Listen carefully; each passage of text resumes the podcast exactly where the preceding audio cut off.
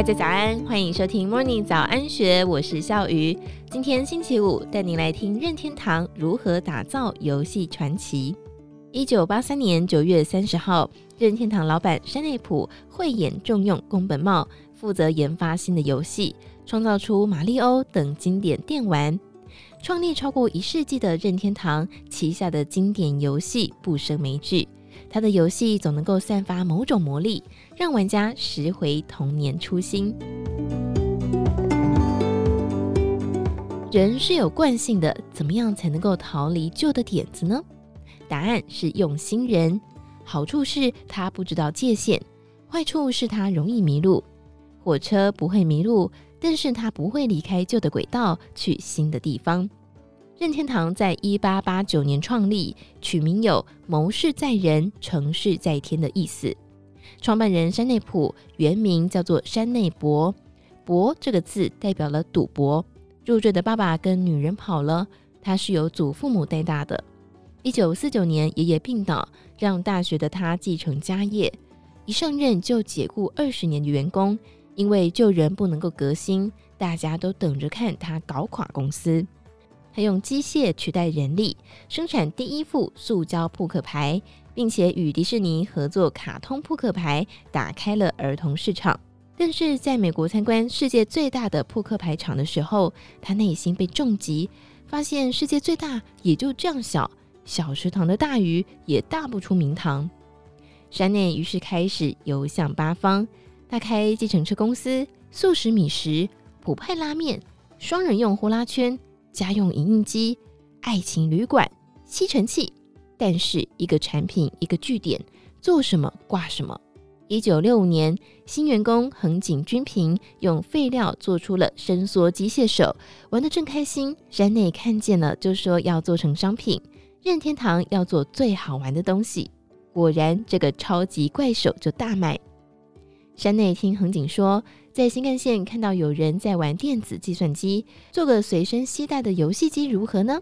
他们就设计出了 Game and Watch，全公司反对，但是后来全球大卖了四千三百四十万台，还清七十亿日元负债，净赚四十亿日元，还发明折叠双萤幕，还有十字键。一九七七年，山内改名溥，取普天之下莫非王土之意。任天堂准备进军美国，仓库有两千台机板，要做新游戏就库存。新人宫本茂想做有故事的东西，当时普派的版权谈不拢，只好自己设计，改成短圆身体、大鼻子、小胡子的水管工马里欧。但是美国方感觉不好，山内坚持照做，好不容易市场反应热烈，山内却表示街机已经走下坡，以后是家庭游戏机当道。他想要做硬体与低价都无法复制的家庭游戏机，用十字键与两颗按钮做出了红白机，但是价格要怎么压低呢？关键是数量，至少三百万台。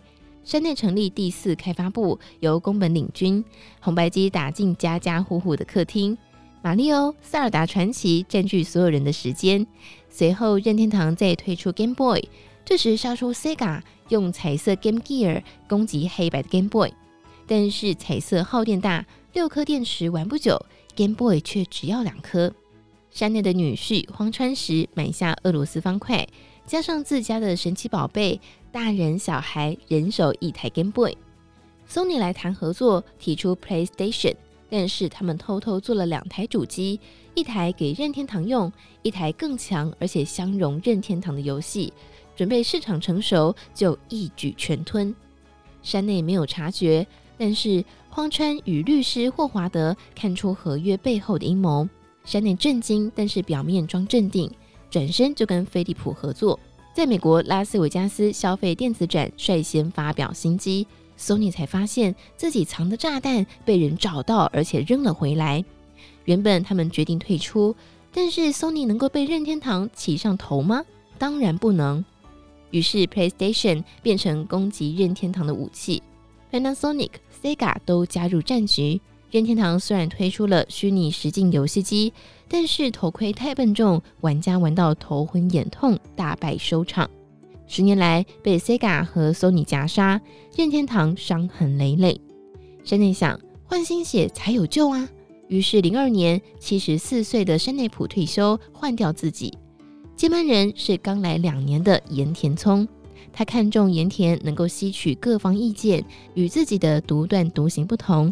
盐田让任天堂再登高峰，各界都封他为神话。山内说，一切只是数次失败后的运气而已，游戏不会终结。没有人知道明天会发生什么。以上内容出自《金周刊》一千三百四十六期，更多精彩内容欢迎参考资讯栏。祝福你有美好的一天，我们明天见，拜拜。